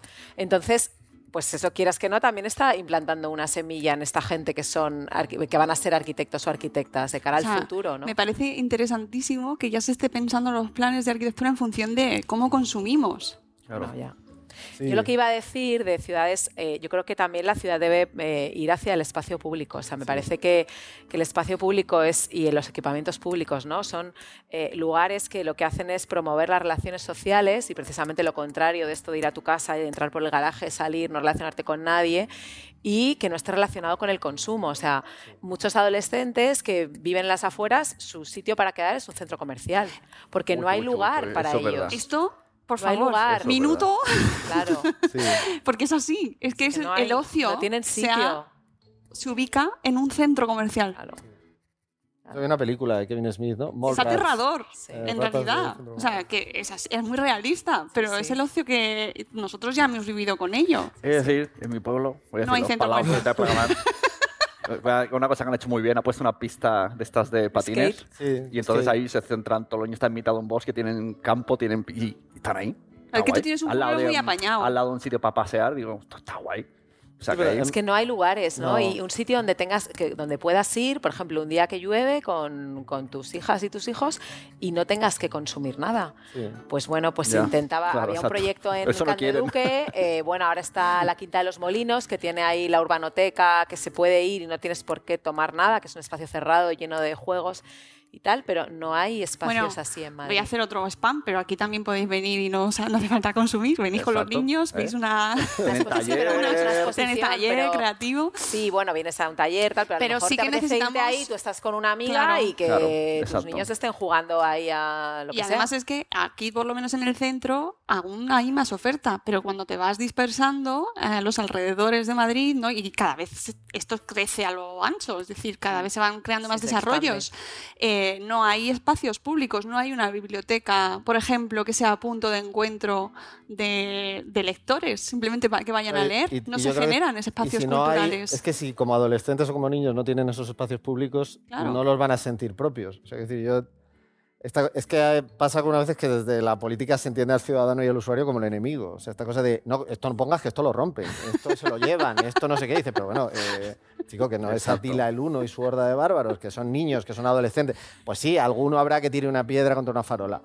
Pero si tú desde pequeños no les acostumbras a que el espacio público es importante y a que vayan y que lo usen Mm. sin estar relacionado con eh, cualquier actividad de consumo, eh, pues cuando sean mayores es que no lo van a sentir propio.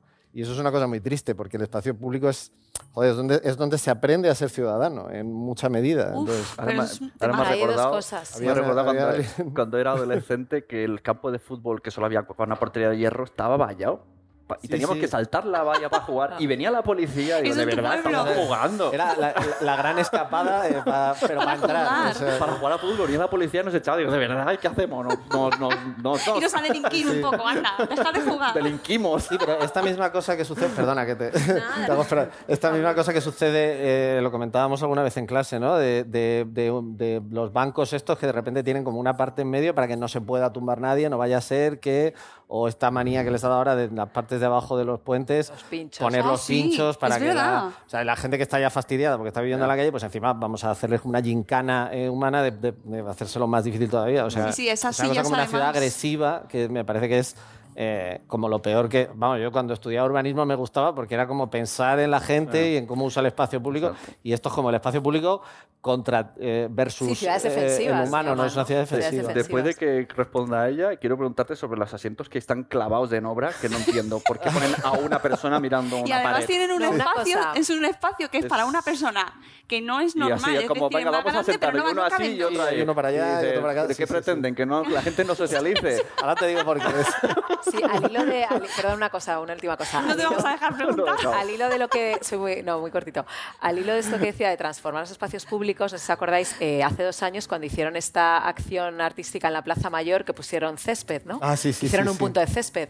O sea, a mí me, yo hice una reflexión ahí que me pareció increíble cómo cambiando solamente un material Sí. de un espacio público se generó una actividad ahí que nunca había estado, ¿no? Sí. Llegabas ahí, estaba todo el mundo haciendo picnic, no sé qué, con la guitarra, todo el mundo tirado por el suelo, o sea, era otra plaza mayor, entonces a veces no nos damos cuenta, pero con un simple cambio de un material en un espacio, es que eh, se provoca un uso completamente distinto, ¿no? O sea, no es tan difícil. Ahora sí. Ahora sí, ya. ¿Has visto? Nada, nada.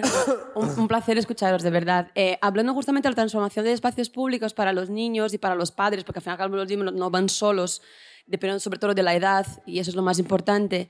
Eh, y hablando también en contra, eh, no un poco en contra, pero de, no estar condenados a pasar nuestras vidas metidos en centros comerciales que no queremos y no nos gusta todo el mundo, no todos los fines de semana. Eh, quería preguntaros qué opináis acerca de los aseos, hablando de habilitar espacios públicos. Nosotras hemos visto una noticia que nos encantó hace un par de semanas de Nueva York, que, han, que ahora es ley. Que, eh, que pongan, que instalen cambiadores en los aseos masculinos públicos. Ahora es obligatorio por ley y, es, nos encantó y es como ya es una, un paso de transformación, de inclusión de, de mu- en muchísimas esferas de, de la sociedad. Y, y hablando de los parques públicos también, no solamente de la, de la movilidad, a que los padres puedan acceder con sus hijos, pero también de los baños cerca. Ne- aunque sea para cambiar, aunque sea, me hago pis y a dónde vamos. Entonces, de, Al bar te pides un de también Al bar, que a veces te dar esa... Sí, sí. Claro. Que tiene Sí, sí, sí, sí. consumir, Sí, que sí, al sí. Sí, sí, sí, sí, Exacto. sí. Además quieres cambiarlos en los parques y a lo mejor hace mucho frío, pero no tienes bancos para porque ya los han quitado. Entonces Claro, no te puedes sentar es que al final sentarlo a ellos. estamos siempre eso, nos apañamos, nos apañamos, subimos las escaleras, bajamos escaleras, o sea, ya estamos en un, en un, en un modo de nos apañamos siempre y, y no entendemos por qué nos apañamos con esto y ya estamos pagando con el móvil, o sea, hay una... Y quería saber qué opináis, qué, qué opinabais de eso. Bueno, yo creo que esto es un poco lo que hablábamos antes de la perspectiva de género, Sí. ¿no? Es un ejemplo clarísimo. Sí. ¿Qué necesidades tiene una persona que, se- que está dentro de la cadena de cuidados? Pues tener un cambiador cerca o tener un aseo para que tu hijo o tu hija pueda... Claro, y ir los al padres baño. también cambian pañales. Claro, por Tenemos supuesto. una iniciativa aquí en España que ya que cada vez va creciendo más, eh, precisamente de padres blogueros eh, que, que van reivindicando y van haciendo fotos. Yo os animo a que participéis, que eh, cada vez que vayáis a un sitio, en vez de negativo lo vamos a hacer positivo. Cada vez que vayáis a un sitio que tenga cambiador en el baño de hombres, pues lo subimos a redes. Y oye, quiera que no, animar a la gente a que lo haga porque realmente todos tanto hombres como mujeres pueden cambiar pañales y la excusa de es que el baño de los hombres está muy sucio, pues no lo ensucies. Ya está. Eso en, en Alemania, estuve en Bueno, Alemania me y casi adentro. todos los baños en los chicos había cambiadores. Y se Me va sorprendió. poniendo. Esto, esto es una cosa que les hacemos en, en clase, en proyectos, y yo creo que alguna vez lo, he hecho contigo, Sí, lo hemos hecho sí. contigo. Y, y es que les pedimos que diseñen un baño eh, que esté bien y sin asignación de género, que eso es otra Ese es otro tema que iba a decir Es el yo, otro que ahora hay la otra lucha de los eh. Y entonces Sí, tienen, sí, que, sí. tienen que ponerse a pensar eh, pues en esos detalles. Entonces es pues desde la cosa más sencilla, pues venga, el pestillo de la puerta tiene que estar bien y tiene que funcionar. No lo que normalmente nos encontramos, que es uno no cierra, otro es un no sé qué, otro está mal puesto, papel. el otro no llega. Entonces tiene que ser una cosa y eso se tiene que controlar. Los edificios se les da licencia y los espacios públicos más. Entonces cuando va al técnico municipal, pues oye, este pestillo es una castaña, no tienes licencia hasta que no esté bien. Eh, pues por ejemplo, tienen que pensar que por ejemplo puede haber eh, un lavamanos pequeño dentro de las cabinas. decir. Porque existe la copa menstrual, porque hay como muchas formas de... Y entonces pues es más cómodo tener ¿Eso un se plantea lavamanos. también ya? Sí, Bueno, eso lo estamos planteando lo estamos planteando nosotros nosotros en la universidad. Qué Eh, barbaridad, qué barbaridad, de verdad, es que eso me encanta. se plantea, por ejemplo, que no tenga, que hay que buscar una que es que forma. va a salir con la copa ahí, Claro. a- a- ahí en medio de Bueno, todo el mundo. tenemos tanta gente pero- horrorizada hoy Bueno, escuchándonos. podría hacerse, pero parece que tienes Luego, Copistas, luego se plantea, por copistas. ejemplo, que no sea un espacio. copistas, los copistas. Los copistas. Las, aquí las, no, aquí sí que solo Las las. copistas. Las copistas. Las copistas. Me encanta. Me encanta. Fíjate que se plantea que sea un espacio, eso les cuesta, es lo que más les cuesta casi, lo de pensar en un espacio que esté separado, pero que no tenga. O sea, por lo menos la parte donde están los lavamanos y tal, que si tú gritas, si alguien grita, se le oiga como desde lejos, sin que sea como un lugar donde te puedan atrapar. Claro. Entonces, todas estas cosas eso es arquitectura. y Incluso es- dejas a es- una, a Claro, y una que- niña de 5 años en un lavabo. Claro, y yo a veces que la puedas meter la dejo ahí en el dentro del de chica, me quedo fuera y no puedo, el, el grifo está No duro, no me veo al espejo. claro. Digo, Pero el de aquí está, por ejemplo, el de aquí que hemos estado, el de aquí está muy bien. Sí, iba a decir eso, que El pues de el aquí baño de aquí guay. tiene esta parte común de lavabos y Es luego las Y luego tiene las cabinas y ya que- está. Y además el baño tiene buen espacio porque puedes meter al niño dentro. Ya si escupiese el carro ya sería fantástico. Hemos hecho una tertulia es verdad, lo de meter Sí, sí, niños sí. del baño, eso es. Claro, las madres que vamos solas cuando vas con carrito y te tienes que meter al baño porque las madres también hacen pis y tienen que entrar al baño y tienen al bebé, dejan ¿dónde los lo dejan? No lo pueden colgar. historia. Lo que hacía cierta modelo en la tele de colgar al niño en la puerta del baño no se hace, no se hace, no es bueno para la espalda. Así que baños más grandes. También Claro, como creo el baño que- del aeropuerto que entras con la maleta. ¿Verdad? Pues Claro. igual, de poder entrar por Fíjate, maleta niño, lo podemos equiparar y todo. Sí, la verdad que nos de- preocupa más la maleta que no Hombre, nos roben que por favor, que ya vas, vas niño, con, la, eh, con carro, sí. con- ya de- te sigue además, tiene Y sobre todo Bluetooth. porque yo creo que hay como un estándar a revisar en los baños que ponemos como arquitectos. Bueno, está en realidad lo que, lo que yo creo que el mayor impedimento es como la venta de piezas de urinario vertical, que dices, pues chico, pues elimínalo, si esto es del siglo pasado. sí, Entonces, sí. Y además- con cabinas... sí, Mear de pie, esto también da, da polémica. Mear de pie, mear sentado. A ver, hay- yo creo que hay un tema también ahí ahora mismo de, de género también, ¿no? Hombre. Que hay gente que no se identifica o que hay gente trans que se identifica como mujer, el urinario ha desaparecido de su vida y se siente violenta cuando entra en un baño de mujeres porque lo miran, ¿no?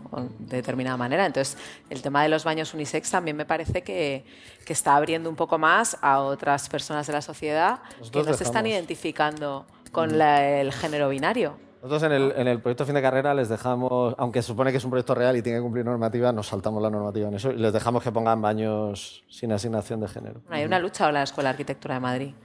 Sí, porque es que en la Escuela de Arquitectura de Madrid, en la que nosotros estudiamos, no en la que damos clase, pone aseos caballeros, aseos señoritas. Señoras, señoritas. Aseos hombres y aseos señoritas. Creo que hay como una diferenciación, que son, o sea, lo pone como muy rancio. de- Eso sí, yo si Falta una botella de, de Barón Dandy en la... Si, de los- si podéis decirle a los alumnos que no os pas- se pasen de modernidades, o sea, cristales que cuando te metes se bisela, ¡Qué no, temazo! y, y ¡Qué limpia, temazo, y limpiamanos que tienes que hacer Ay, y ahora me lo que- y no sabes dónde tampoco, porque Que te parece reconozca el baño. de Leonardo Dante, ¿sabes?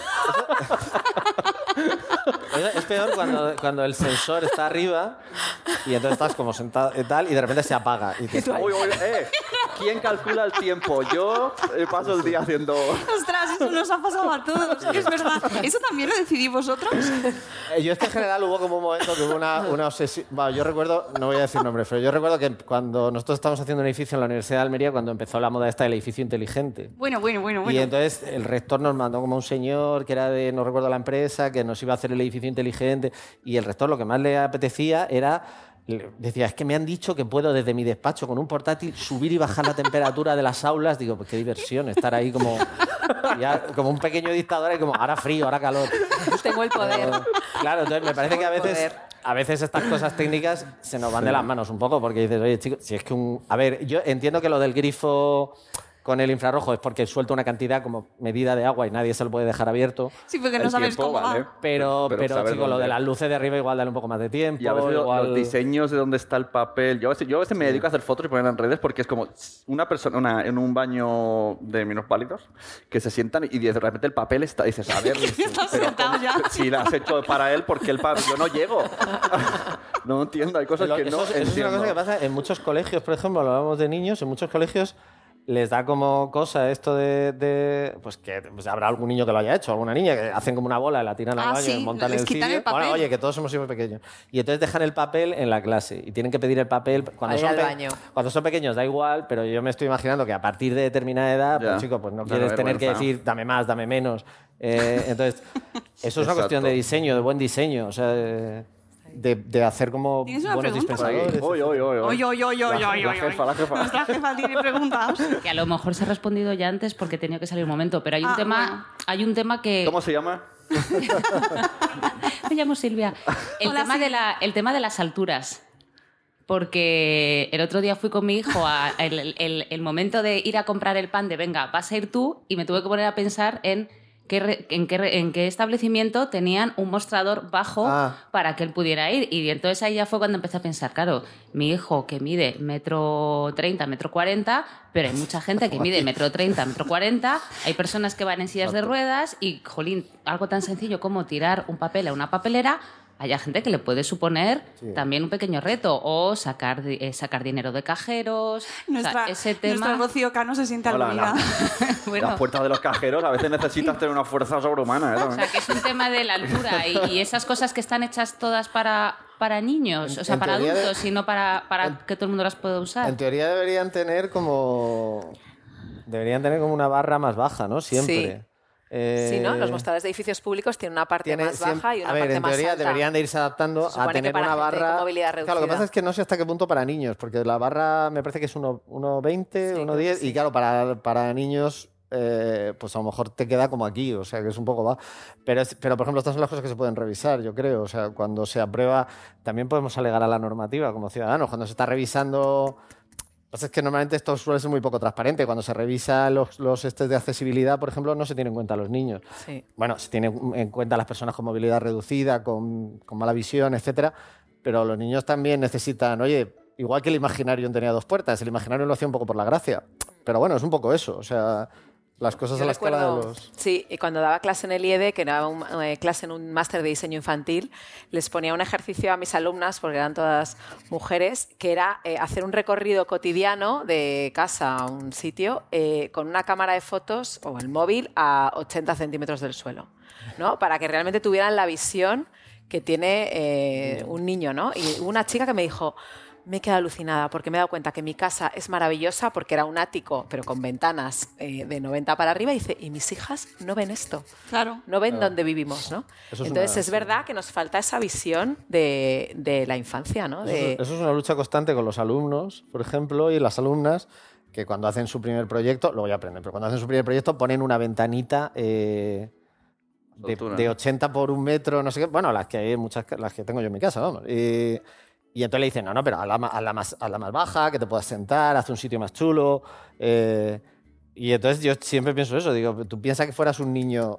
O sea, mi hija empezó a mirar por la ventana eh, cuando ha llegado a los nueve años, Claro. porque anteriormente tenía que subirse asomar, algo. claro. Claro, tú imagínate que toda tu vida es con una cosa blanca. los bares, los bares, todas las barras de los bares, o sea, No. o... Bueno, los, los mu- museos. bueno, los museos, los museos van- van No, no, pero el aprendiendo. museo, el museo, el museo arqueológico, que lo acaban de rehabilitar, que y es demencial. O sea, es el, probablemente es el museo donde más colegios van de Madrid y está pensado, no está pensado para, para niños. Es que- Bueno, está- es que esos O sea, está letreritos tampoco está pensado para gente que lleva gafas. Porque luego realmente leer letrericos así tan- También. también, mm, tienes que llevar el audioguía, pues si no, no te enteras. Y, y aunque no profundicemos, quiero dejar el tema de eh, insonorizaciones también. Porque eso también Ah, eso depende. nuestra amiga entras psicomami, claro, mamen, Entras siempre en lo- sitios y hay un follón y dices, pero si hay 10 personas. Es un jaleo. No, pero no solo en los espacios amplios, sino en las casas. Eh, Creo que lo comentamos en el Porque Podcast, que ya tenía su casa, estaba hecha, el salón estaba hecho al lado de la habitación de los de la casa de al lado. ¿no? De cómo se creaban la- los espacios. Conversaciones paralelas entre eh, vecinos. por- Sí, fíjate que- Llámalo conversación. No, pero hay bares que, dirigir el- que, que se- según cómo está dispuesto, es para estar de una manera cómoda, pero a la que estás en 10 hace 10 minutos ahí, estás 10 minutos y te da un dolor de Sí. cabeza y me tengo que salir de aquí, qué follón. Sí, pero esto es una cosa que está súper inventada. Esta cosa del de los cortinajes eh, que se ponían antiguamente ¿no? en los palacios, de que eran como de terciopelo, en realidad era para- un poco para lucir y también porque el terciopelo absorbe. Mientras que la- el, el estuco, el enfoscado, etcétera, etcétera, no absorbe. Sí. Aquí, por ejemplo, es de madera, porque la madera absorbe mucho más que, ¿Eh? ¿Cómo que otros sabéis? materiales. No, pero el tema, de, el tema del sonido a mí me parece que, que es muy importante, o sea, que es muy importante la arquitectura, se deja de lado y en Madrid lo sufrimos, bueno, y en España hay mucho ruido y los locales no están acondicionados y es tan fácil como hacer un estudio acústico Sí, sí. y meter unos paneles, o sea, que se puede hacer a posteriori y meter unos paneles absorbentes que lo que hacen es bajar el índice de reverberación, porque el problema es que rebota el sonido y es el gran problema de los comedores escolares. O sea, y esto sí que es Sí, los niños un quejan. De gente que dice, no puedo, o sea, mi hijo viene que le duele la cabeza que también, viene el comedor. lo dice. O sea, ¿por qué? Porque es todo superficies como asépticas para limpiar, azulejo, cristal, suelen ser siempre espacios que ha sido el gimnasio o un anexo al que no son- se ha pensado Y, venga, ahí 30 y es- niños ahí, venga. y Claro, la me puedo y de imaginar. platos, no 200 sé qué. niños ahí chillando. Y es un gran problema ese, ¿no? Y, es, y eso Las sí que es cuidadoras, calidad las pobres. de arquitectura, ¿no? El poder el entrar a un sitio, a veces te pasa que entras a un bar y dices, ay, que hay mucha gente y no hay ruido. Y miras al techo y claro, está lleno de... Sí, lo hemos hecho de entero de, paneles hormigón y de, absorbentes. no levantes mucho la voz porque Claro. verás. o sea, eh, Y cuanto más ruido hay, más gritas. O sea, es eh, que- en, la- en las casas es una cosa, yo creo que lo comentamos cuando estuve en... Es que estuvo en Porque Podcast en antes. Porque Podcast. un poquito de spam ahí, ¿eh, jefe? ¿Eh? Y, y yo creo que lo comentamos que la gente eh, que te vas a comprar un coche y todo el mundo pregunta a un cuñado, mira el coche, se compra tres revistas, Eh. lo prueba, se da una vuelta por la autovía con el señor del concesionario sentado al lado y te vas a comprar una casa y no miras algo Nada, tan básico exacto. como preguntar, bueno, esto cómo está el aislamiento Sí. acústico entre un lado y el otro. O vete tú a la casa de al lado y pega Pero- tres voces y a ver si te Exacto. oigo yo desde Fíjate que los concesionarios sí que están bien diseñados, ¿eh? Cómo brillan los coches, Sí. qué bonitos están. ¿eh? Todas las luces calculadísimo todo. Sí, pero eso es una cosa que nos llama siempre la atención, que la que joder, fíjate que para vender un coche, que un coche, hombre, a lo mejor no vas a tener uno solo en tu vida, a lo mejor vas a tener dos o Ese. tres, o sea, quiero decir que es una Claro. compra es una compra cara, ¿eh? pero bueno, que no es tu casa, que una casa Exacto. es como probablemente la inversión más grande que hagas en tu vida. Y la gente se tira como con una Sobre plano. Sí, sí, o sea, sobre plano, es como si te Y, y si, Tú y imagínate si- que te traigo como el diseño de un coche en un plano y te digo, Exacto. va a estar guay, eh, Va a estar va a correr, eh, guay. pues a lo mejor me lo compras. Y, y el otro día me vi el documental este de Jesús Gil.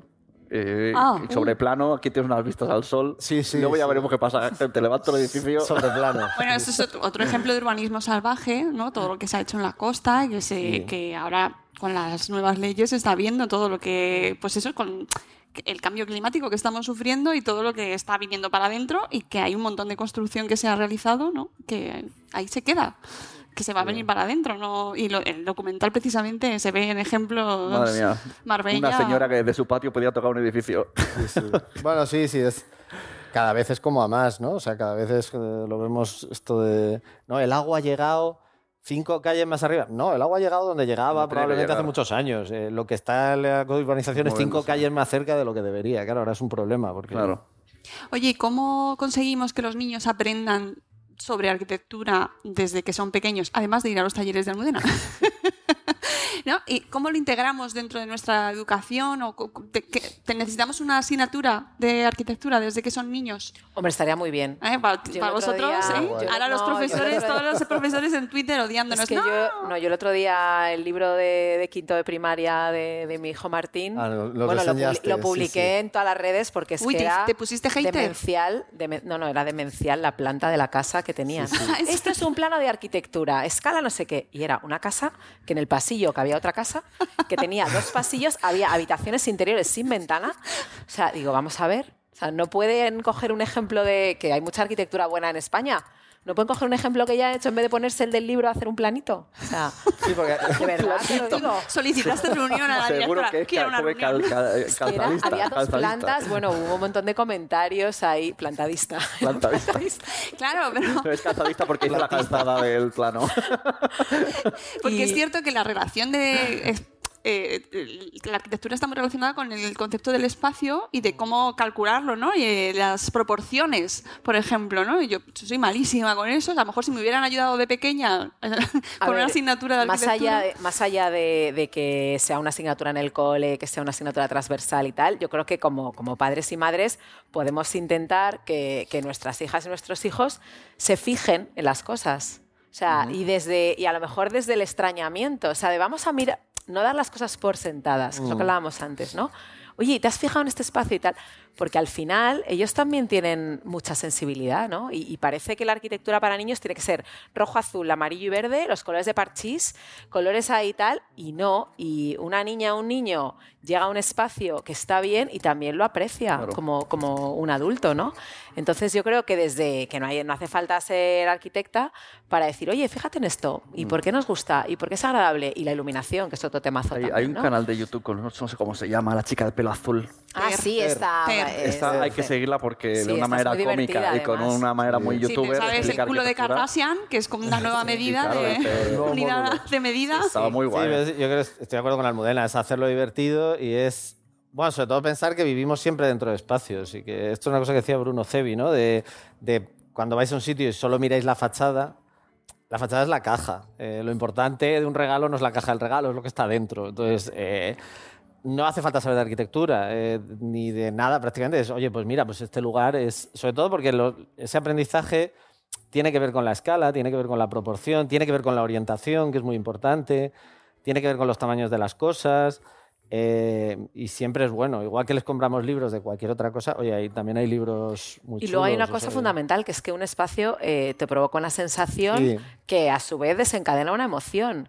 Entonces, ser consciente de eso, nosotros tenemos un taller que se llama Refugios y Emociones, que lo hicimos para Fundación Botín, que tiene todo este tema emocional, que trabaja mucho sobre ello, que al final cada grupito de, niñas y niños tenía que construir un refugio que representara la alegría, otro que fuera la pena, otro que fuera eh, ira y rabia, y el otro era tranquilidad.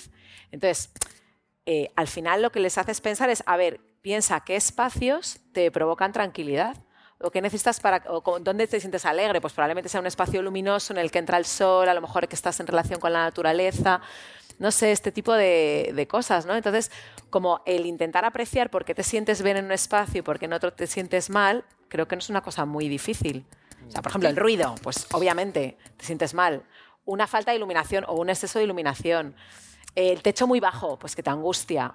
Es O que estoy pensando ahora mismo en oficinas que me hacen sentir mal. La del INEM, por ejemplo, me hace sentir fatal. 99%. No, que está hecho a posta. Está hecho a posta, ¿en serio? Y Porque sin relojes, sin relojes para Sin relojes, ahí. de cartones ventanas, de Dina 4 no sé. ahí, no llame a la puerta. no. Sí, sí, no, no, no se levante, no pregunte, no diga nada, no se inventara, ¿no? Y Fíjate Y- que es esta cosa de los. De los eh, es un poco como esta arquitectura como comercial, un poco de. de- no, y que no vean la luz del Sí, día. en los centros comerciales no tener la Eh, relación con el claro, exterior para, para que no relación con el exterior, que- para que no te apetezca irte fuera. Y, y vamos a cambiar la leche y los huevos de sitio cada dos semanas para que no se encuentren y se paseen todo el centro. O sea, quiero decir, Os hemos Dices, pillado. Eso, eso se hace. ¿eso se hace? Sí. Claro. Sí, Sí, hay, do- Son hay varios productos que siempre Vale, no cambian soy yo el torpe. Me alegra. Tú lo que no tienes es memoria, yo no te yo pensaba acuerdas. que era yo, digo, jolín, no hace tanto que no vengo. Hay varios productos que están siempre como misplaced, que están como en los huevos, el azúcar y no sé qué, suelen, suelen rotar. Y entonces te pegas unos paseos. que Es dices, el del, el del ordenador de la temperatura. Sí, sí, sí, es un poco eso. Y las cosas para y los dulces y todo lo ponen a la altura de los niños. Bueno, Eso mira, sí está a la mira. altura de los niños. Mira, Mamá, mira. quiero esto. Sí, entonces, bueno, pues eh, claro, eso es eh, objetivo-resultado. En eso la arquitectura comercial funciona muy bien. Eh, Vamos, funciona muy bien para los intereses de quien quiere que funcione muy bien. Sí, lo de... Pero, pero es que es esto, o sea, hay veces que no lo sabemos, hombre, nosotros porque nos dedicamos a esto, pero, pero no tienes que dedicarte a eso. Si tú en un lugar estás a gusto, probablemente es, o en, en el bar al que vas a tomar el café hay una mesa que te gusta más, pues probablemente porque entra el sol, o porque la proporción es buena, o porque está como en una esquina y te sientes como más, más resguardado. Todas esas cosas tienen que ver con... Sí, con la entrada del sol está sobrevalorada a veces. Porque el otro día estaba yo en un hospital y mi, y mi mujer dice, ¡ay, qué bonita luz entra! Y yo, estamos en el hospital. Y se fijó en que entra una bonita luz por la Pero que- ventana. que dio sensible, mal, ¿eh? muy bueno. sensible. Eh, Almudena, que se nos va el tiempo y quiero que nos cuentes un poquito sobre tu tesis, por favor. Sí, porque está muy relacionado con todo esto que estamos hablando. Estoy pensando en espacios que hacen sentir bien a los niños y pensamos, ¿dónde juegan nuestros niños? ¿No? Y ese es precisamente el objeto de tu tesis. Eh, la relación entre la infancia y el juego dentro de la casa. Bueno, en realidad la, tesis la empecé a empecé un poco con el juego como herramienta de aprendizaje. Lo que pasa es cuando uno, bueno, cuando uno empieza una tesis empieza por un sitio y luego acaba por otro y por el camino te vas dejando cosas menos mal. La si vida. no- sí, aparte de dejarte la vida también. Eh, entonces, al final, eh, después derivó al juego en la casa, al juego en la ciudad y al final me quedé con la, con la casa. ¿no? Entonces, la tesis se llama La infancia en casa y lo que, y lo que intenta demostrar, bueno, y yo creo que, que demuestra, es eh, cómo el valor que la sociedad le da a la infancia en cada momento de la historia se refleja en la estructura arquitectónica de la casa. ¿no? Entonces, en la Edad Media eh, la infancia no existe. En la Edad Media, a los siete años, a los niños les mandan ya de aprendices a, a los niños. En este caso, niños, eh, de aprendices a talleres, las niñas se quedan en, en su casa. ¿no? Y, y por eso no había cuarto, del- de, cuarto infantil. ¿no? Vivían todos en esta sala multifuncional que tiene mucho que ver con los espacios actuales de salón, donde se come, se juega, eh, conviven adultos y, y- y niñas y niños. Es muy parecida, ¿no? Es increíble que han pasado. un Sí, ha de evolucionado siglos. poco en ese Sí, sentido. Y, y estamos ahí un poco igual. Y sin embargo, la habitación infantil aparece en el siglo XVIII en las, bueno, obviamente en la burguesía, ¿no? En las clases eh, más pudientes. Y cómo todo lo que pasa en la casa relacionado con los niños tiene que ver con cosas que ocurren fuera, ¿no? O sea, el nacimiento de la puericultura, de la pediatría, eh, de repente la revolución industrial, el proletariado que empiezan a construirse casas nuevas y ya se tiene en cuenta los niños, coincide con cuando aparecen leyes en contra del trabajo infantil. Entonces, es una tesis eh, multidisciplinar en la que se habla muchísimo de crianza, de sociología, de mm, leyes, de un montón de cosas y también de, arquitectura, ¿no? Y, el cuarto de juegos, y no es casualidad, aparece eh, a principios del 19, que es cuando aparecen todas las teorías sobre el juego en Alemania y en Inglaterra. Entonces, en, en Alemania es un cuarto eh, de juegos que está separado el de las niñas de los niños. Y bueno, cuarto y dormitorio, y sin embargo en Inglaterra eh, separan el juego de lo que es el, el dormir, ¿no? O sea, el juego del sueño, exactamente. Entonces, bueno, eso es un poco lo que intento eh, demostrar en la tesis. Entre medias, ¿qué pasa? Que vas haciendo descubrimientos y, bueno, a mí me encanta la historia, la tesis es cronológica, empieza en la Edad Media, acaba en el siglo XXI, o sea, en la actualidad.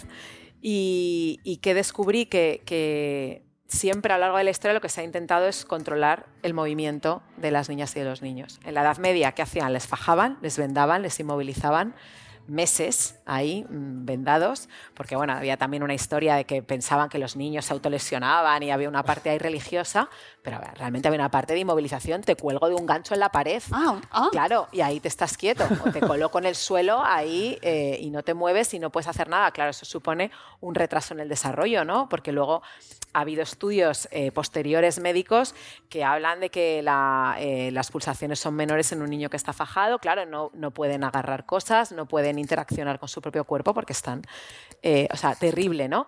Eso luego pasa al andador, que el andador, eh, bueno, pues también, claro, permite cierta libertad de movimiento andando por la casa, pero al final ese niño, esa niña, depende de que alguien le meta y le saque de un andador, ¿no? Y luego, claro, el, fenómeno ya más interesante es como en los años 70 cuando se empieza a mezclar el control con el juego. O sea, cuando aparece una trona que tiene dos pelotitas de colores y el niño está ahí o la niña. dan- Entonces, claro, hasta que...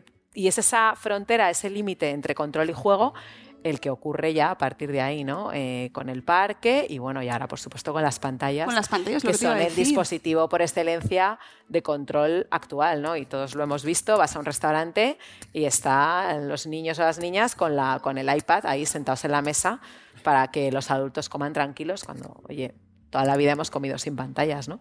Entonces, para mí ese fue como el gran descubrimiento, ¿no? Aparte de toda esta historia, ¿no? Y de toda la investigación que yo hice buscando en planos, porque claro, al principio solamente cuadros, ¿no? De del renacimiento italiano en el que se pone en, valor la figura del niño o la niña como individuo, pero claro, no hay, no hay cuadros de, de cuartos de niños, hay algunos grabados, pero en el momento que aparecen las plantas es en Francia y el cuarto de los niños y las niñas, que siempre había estado pegado al servicio, está pegado a la madre, ¿no?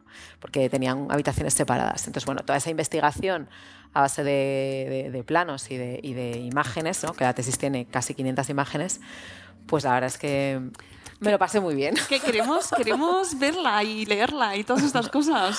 Sí, tengo que publicarla. Súper interesante. Sí, Almudena, sí. tienes que publicarlo y- en lenguaje común. Sí, sí, porque además ya acabé en el 2018 y ya estos dos años, como ahora evoluciona todo tan rápido, ya, o sea, me pasó, tenía un final ahí de Pokémon Go y ya Pokémon Go se pasó de moda y tuve que inventarme otro final. Sí, ahora necesitas de los meter- refugiados, ¿no? Es el final de la tesis sobre los niños y las niñas acuerdo que refugiados. preguntaba, eh, cuando estabas ya acabando, era como, ¿seguir jugando a Pokémon Go? Y digo, hace ya tiempo que Claro, no. claro, claro. Años escribiendo, ¿sabes? Pokémon empiezo Go la tesis. No, hombre, el, el formite. No, pero ahora, por Sí. ejemplo, los espacios en los que están los niños jugando videojuegos.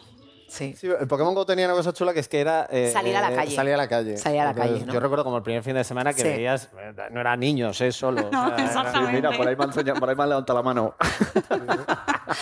Sí, bueno, eso de, "No, es que ya hago ejercicio. Sí, bueno, era una cosa divertida. O sea, era esta cosa como de la, de la realidad ampliada, ¿no? De la Sí. realidad aumentada, de que, Sí. de que en realidad se produce una interacción con... Ese es otro tema. Las ciudades del futuro. ¿Hacia qué vamos? Según las películas, a cubículos enanos, ¿no? Con, con cosas ahí, luces. Eso es en Japón, ¿no? O China. según las películas. Bueno, yo- hicimos un taller nosotros de Ciudad Futura. Aquí, bueno, con la exposición de Foster hicimos unos talleres aquí de Ciudades del Futuro, que era la ciudad del 2121, ¿no? O 2100, no, de- sí, 2121 le llamamos. Y pues proponían carriles bici aéreos, por ejemplo.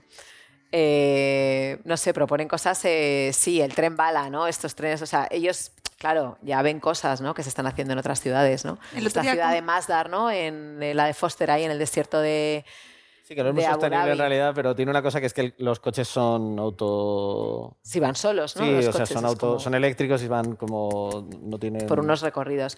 Hombre, yo intento no pensar en Wally, ¿no? En la, la película Wally, ¿no? De todos gordos ahí en nuestro, En. Nuestro crucero nuestro- espacial. Sí. Pues sí. mm, no, pero es verdad que Pero ese, una tendencia... ese taller lo empezábamos con una reflexión que era muy potente, que era, ¿creéis que vamos a estar aquí dentro de 100 años? Porque al paso que vamos de cambio climático, oye, igual no, no existe la Tierra, ¿no? Entonces, claro, Está muy bien que eso- cerremos con esa pregunta el programa de hoy, ¿verdad, amigos? es todo positividad. Sí, era, era, eh, bueno, lo de los Smart Cities, ¿no? Que en realidad Sí. no es Smart City, o sea, claro, tenemos la- es lo que tú decías, Sune, de, de que creemos que la Smart City va a ser que vamos a llegar a casa, vamos a hacer así, se va a encender la luz y va a venir el asistente robot y, y en realidad yo creo que es más eh, una ciudad que, bueno, como has empezado, una ciudad que responda a las necesidades de sus ciudadanos, o sea, que, que no sea una ciudad construida contra las personas que habitan en ella o pensando que las personas que habitan en ella, lo que decíamos antes, se van a llevar las farolas y se van a... Exacto. Es una ciudad... Bueno, si es que es- el espacio público es el espacio civil de civismo, de, de aprender a ser eh, mejores personas o aprender a ser ciudadanos. Entonces yo creo que eso, Sí, para mí, con que cumpla eso, luego ya si la, si la acera es magnética o el coche va solo, ya un poco me preocupa menos. A mí me gustaría, me gustaría pensar en, en una ciudad como un gran campo de juego, ¿no? Sí. Un lugar en el que todo el mundo estuviera seguro y segura y, y pudieras jugar en cualquier lado y relacionarte con el resto de gente. O sea, creo que la clave está en el espacio Exacto. público, ¿no? Y los equipamientos. Exacto, yo veo que sea más social todo, ¿no? Que puedas Sí. caminar dos en la calle, que puedas sentarte cuatro mirándose ahí, hola, ¿cómo te llamas? ¿no? Un poco social. Uno para todo. cada lado. Eso me encanta. Sí, en espacios que propicien el encuentro ciudadano. Exacto. ¿no? Sí, yo voy a cerrar el programa haciéndoos a todos los que nos habéis acompañado la reflexión de que, ah, bueno, la petición, ¿no? Que cuando salgáis miréis los espacios, ¿no? Donde vivís, donde vivimos y dónde pueden jugar nuestros niños con tranquilidad. Examen, ¿eh? Eso es eh, deberes. Y los niños, sí, preguntar a no, los niños, ¿no? pero es, una, es interesante Sí, sí. ver qué espacio del que nos rodea, dónde vivimos, en el que pueden jugar nuestros hijos, porque quizás ese sea el espacio que está bien Bueno, jugar pensado, o, ¿no? o como ese, comprar Sin morir, el pan. sin morir, ¿eh? O pan, sea, ¿no? me refiero en la calle ser- así, en plan, no, sin, sin que ser, mueran. ser autosuficientes, ya no jugar, sino ir ahí y hacer lo que quiera hacer, comprar el pan, a ver si puede. A ver, sí, sí, sí. También sin morir, me refiero, con seguridad, Sin atropellamiento. sin atropellamientos y tal. Bueno, pues eh, con esto cerramos. El programa de hoy ha sido interesantísimo. Podríamos estar tres horas más Sí. hablando. O sea, me quedan un montón de preguntas. Pero bueno. Nunca se sabe, podemos hacer otra en otro momento. Eh, no sé si os ha quedado alguna pregunta por aquí, alguna reflexión, algún cierre, porque nosotros... ¡Ah! Diana, por, por ahí a fondo ha puesto Pero muy breve, ¿eh? Que conste. Sí. Calzadista, Diana. Sí, más cosas. ¿eh? Que ya que habéis hablado de subir fotos, pongamos hashtag. Ah, el hashtag. El Eh, hashtag ¿cómo del era? programa de hoy, Espacio Madresfera. No. No, no, dijiste de ir subiendo, que hiciéramos fotos, pues, que viéramos no sé qué cualquier. Ah, lo de los Ah, baños. lo Claro, lo de los baños, Pues- lo de no sé qué, lo de no sé Pues cuántos. es que no me lo sé de memoria, pero, pero bueno, no sé, baños para todos. por- o sea, calza, uy, calzadores, ¿ves? Calzadores, Calzadores para calzadores unidos. Todas. Calzadores respetuosos. Calzadores para todas también me va Y bien. por aquí también había otra chica. Espacios amables. Sí, no sé, no sé el hashtag, pero luego lo Espacio- mira, luego lo voy a poner en Twitter, busco el hashtag y lo pongo, ¿vale? De los baños con cambiadores en los baños de hombres. Mucho carácter, ¿eh? No, no, que no es el hashtag, no, eh, luego lo busco, es que no lo tengo en mente, que no, no me da. Rápidamente, hace una semana que me he mudado a Madrid, vengo de Barcelona, entonces he echado de menos no traerme la bicicleta. Miré los kilómetros que habían aquí en bicicleta, que son 40, allí hay casi 200. Digo, pero si ahora Google la ha incorporado cómo llegar en bicicleta, que se reduce mucho el tiempo, en cómo llegar pues, a la oficina o cómo llegar a algún espacio público. Luego también, justamente cuando llegué, leí el periódico y veo que la Colau, de repente, los domingos cierran las calles a peatonales, las principales. Por ejemplo, allí la calle Aragón, con ocho carriles, vía Augusta, que aquí, por ejemplo, de un día para otro, pues llegas y no te pueden cerrar la Gran Vía. Bueno, sí se cierra la Castellana. Se cierran se cierra algunas, Recoletos sí. un tramo que... Fuencarral. Pues por la mañana y. Foncarral, la calle Foncarral entre Quevedo y, y Bilbao. Sí, que es la Los verdad es que mola de un 10 a montón. 2. Sí, Sí. sí, sí, se- la gente va patinando y da mucha alegría. Eso es lo que he extrañado. Y luego, eh, haciendo hincapié también a la contaminación a- acústica, que, que se mejora mucho la calidad. Eh, los parques, aparte de niños, la mayoría de gente también tiene perros en su casa, entonces no le acompañan a poder tener pues, un parque que a lo mejor aún no lo he visto, pero que puedan no solamente pipi count, sino que espacio de, de ocio para los animales. Hay algunos. Ciudades para Hay animales hay también. ¿eh? algunos, sí. Hay algunos. En mi pueblo hay. Ciudades Hay para alguno, animales.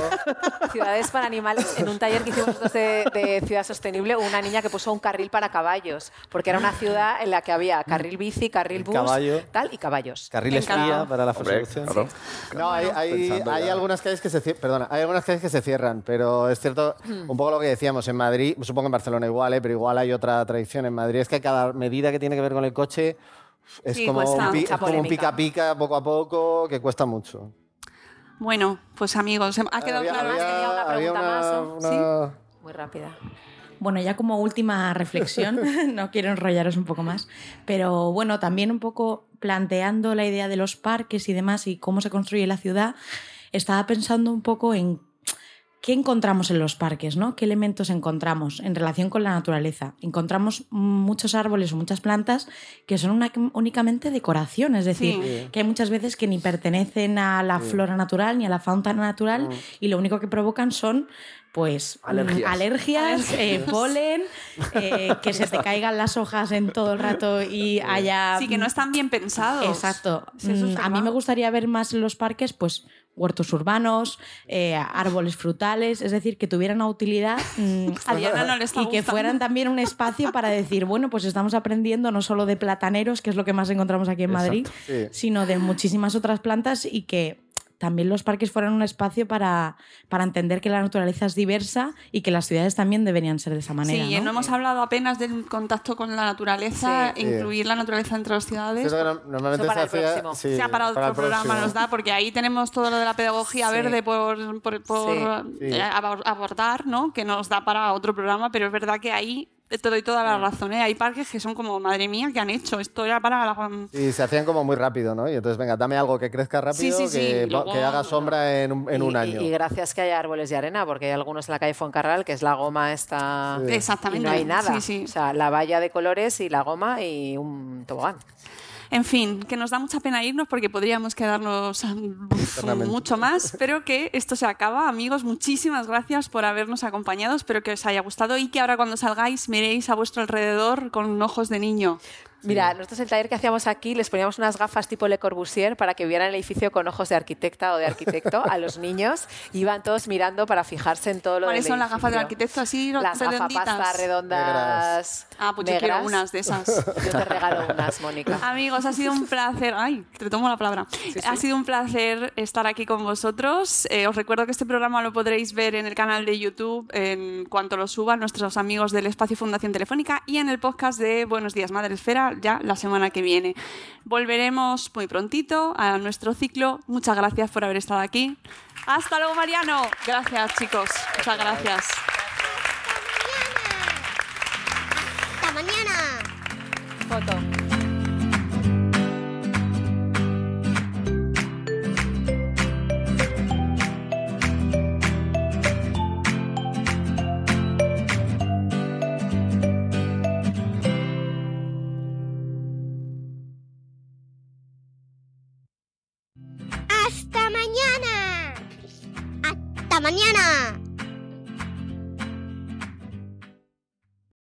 Lucky Land slots, you can get lucky just about anywhere. Dearly beloved, we are gathered here today to. Has anyone seen the bride and groom?